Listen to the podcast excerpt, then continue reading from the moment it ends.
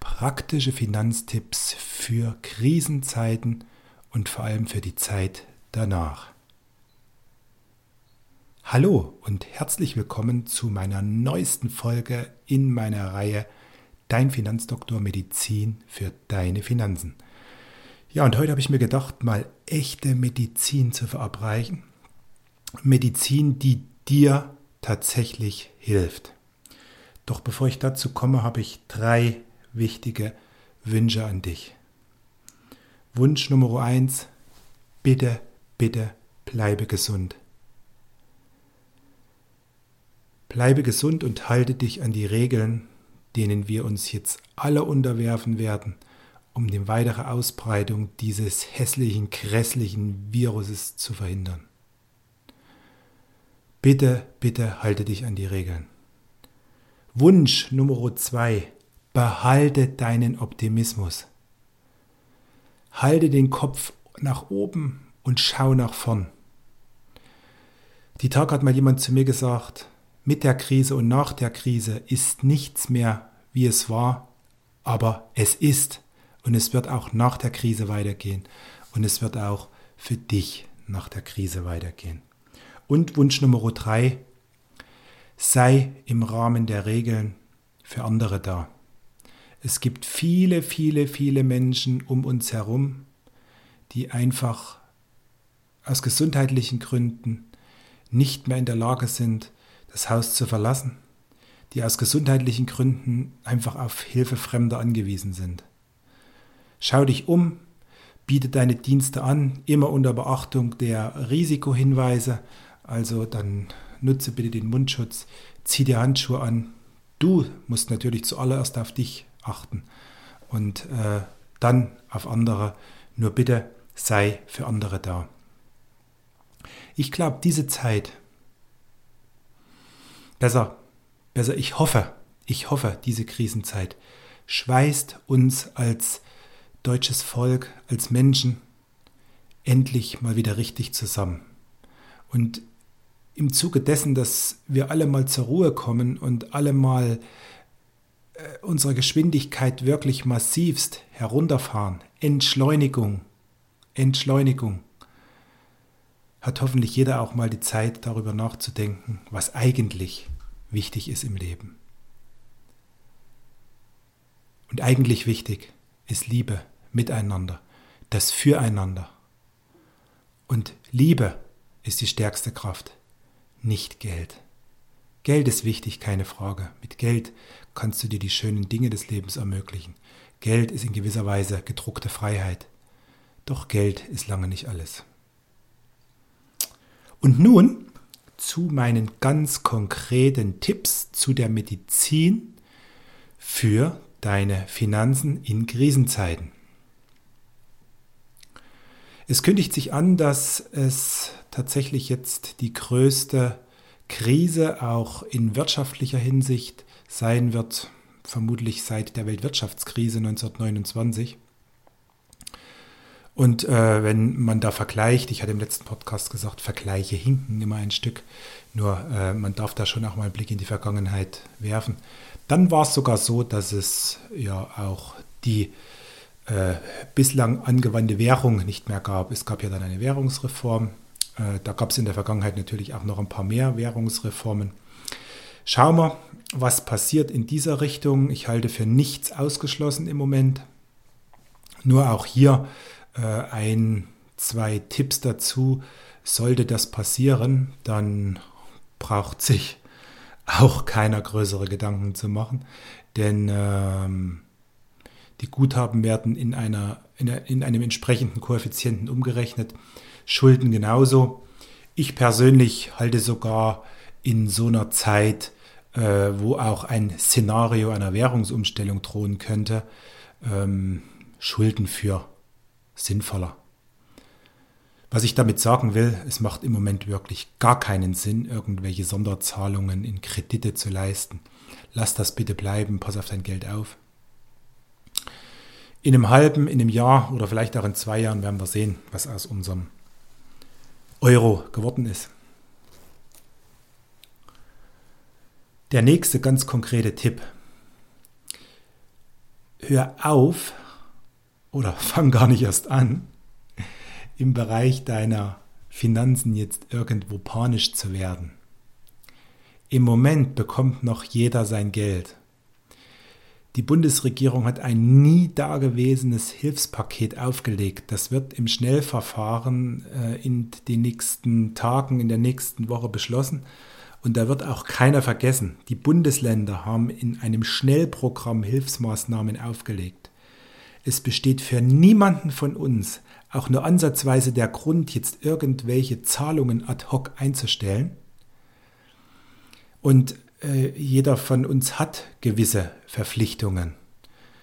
Wenn ich nur bei mir schaue, was sind die größten Kostenblöcke? Das sind zum einen die äh, Mieten. Mieten hier bei mir für die GmbH für zwei Büros. Das sind zum anderen die Versicherungsprämien. Als äh, Kapitalanlagenvermittler habe ich entsprechende äh, Versicherungen vorzuhalten, die nicht ganz ohne sind. Und das sind sonstige Versicherungsbeiträge. Natürlich zahlen wir für unser Häuschen, was wir vor drei Jahren gekauft haben, auch einen Kredit zurück. Also auch die Wohnkosten, die privaten Wohnkosten sind nicht ganz unerheblich und das macht bei vielen auch einen recht hohen Prozentsatz des Einkommens aus. So, und jetzt nehmen wir uns das mal im Einzelnen vor. Es wird der Tag kommen, wo der ein oder andere äh, nur mit Kurzarbeitergeld äh, klarkommen muss. Das weißt du, 60 Prozent für Kinderlose, 67 Prozent für äh, ja, für, Kurz, für, für Kurzarbeitergeldempfänger mit Kindern, so beschreibe ich es jetzt mal. Und diese Prozentsätze beziehen sich immer auf dein Netto, auf dein Netto, also auf das, was du bisher auch aufs Konto bekommen hast. So, und da wird es dann natürlich für den einen oder anderen schon ein bisschen eng. Und dann heißt es zuallererst, Hörer vom Telefon in die Hand nehmen Tastatur vom Computer oder vom Handy in die Hand nehmen und Kontakt aufnehmen zu mir, zum Dominik Ehlert, deinem Finanzdoktor, weil ich liefere dir dann die Medizin für deine Finanzen. Und dann überlegen wir gemeinsam, gemeinsam, wie wir dir schnellstmögliche Entlastung bringen. Und glaub mir, es gibt für jede Ausgabe eine Lösung. Beispielsweise Kreditraten fürs eigene Häuschen, sprich Immobilienkredite. Jeder, der sein Haus bei mir finanziert hat, hat mindestens, mindestens einen Tilgungssatz von 3% bekommen. Das ist der erste Weg, den Tilgungsanteil zu verringern. Ich bin mir sehr, sehr sicher, dass die meisten Banken in dieser Zeit auch bereit sind, den Tilgungsanteil auf 1% herabzusetzen, beziehungsweise ihn möglicherweise sogar ganz mal auszusetzen. Also dann zahlt man eben nur die Zinsen für seinen Immobilienkredit. Und das kann ein paar hundert Euro ausmachen. Natürlich wird dir die Bank deinen Kredit nicht erlassen und wird dir auch keine Raten erlassen. Das wird dann hinten rangehängt. Das ist aber unspektakulär, weil wir sind irgendwann durch durch die Krise und dann geht es wieder kräftig aufwärts. Hallo, wir sind alle intelligente und kraftvolle Menschen. In jedem von uns steckt was Einzigartiges und es wird ein kräftiges, ein donnerndes, ein nach oben gerichtetes danach geben. So, also nochmal, ne? Die Kreditraten lassen sich sehr, sehr schnell in einem offenen Gespräch mit der Bank reduzieren und das geht auch von einem Monat auf den anderen. Auch bei den Allzweckdarlehen, die für Autofinanzierungen, für Kreditzusammenlegungen und so weiter aufgenommen wurden, lässt sich sehr gut mit der Bank reden.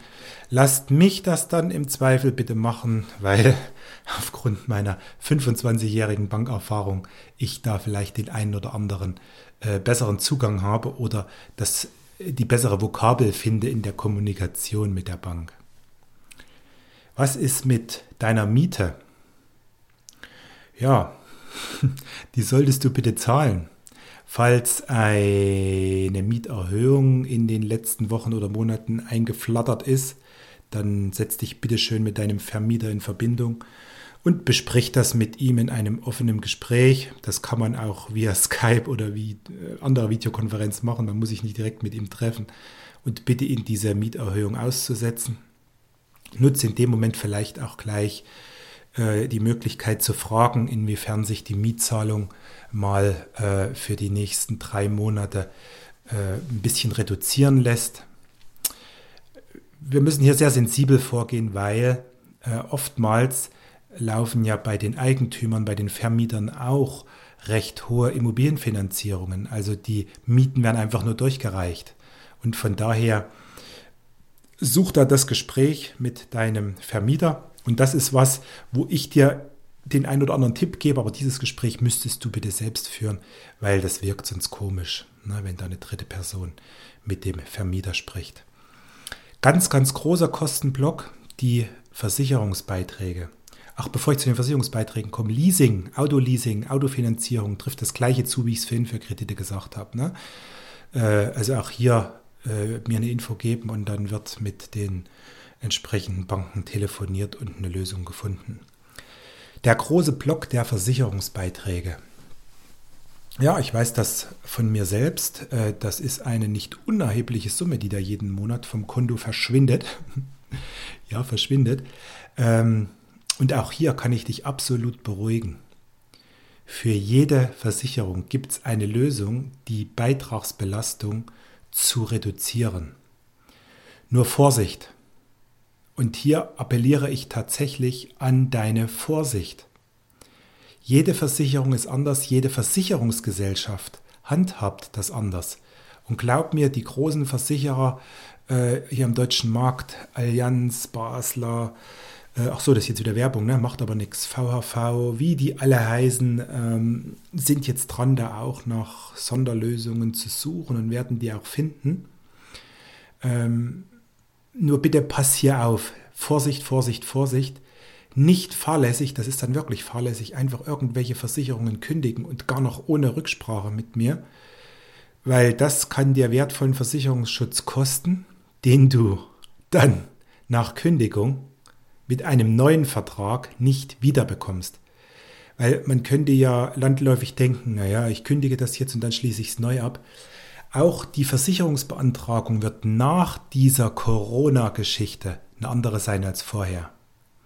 Und wir wissen nicht, wie viele Infizierte wir noch in Deutschland haben werden. Und ich bin mir sehr, sehr sicher, dass auch die Versicherer Gesundheitsprüfung entsprechend anpassen werden. Also nie war Versicherungsschutz für den Todesfall, für die Berufsunfähigkeit, für die schweren Krankheiten, für die Erwerbsunfähigkeit so wichtig wie jetzt. Deshalb immer alles nach Rücksprache und auch bei den Versicherungsbeiträgen, bei den Belastungen, die aus den Versicherungsbeiträgen entstehen, ist eine Reduktion von einem Monat auf den nächsten möglich. Bitte rechtzeitig darum kümmern und darum kümmern heißt, ich wiederhole mich gerne, wende dich vertrauensvoll an mich.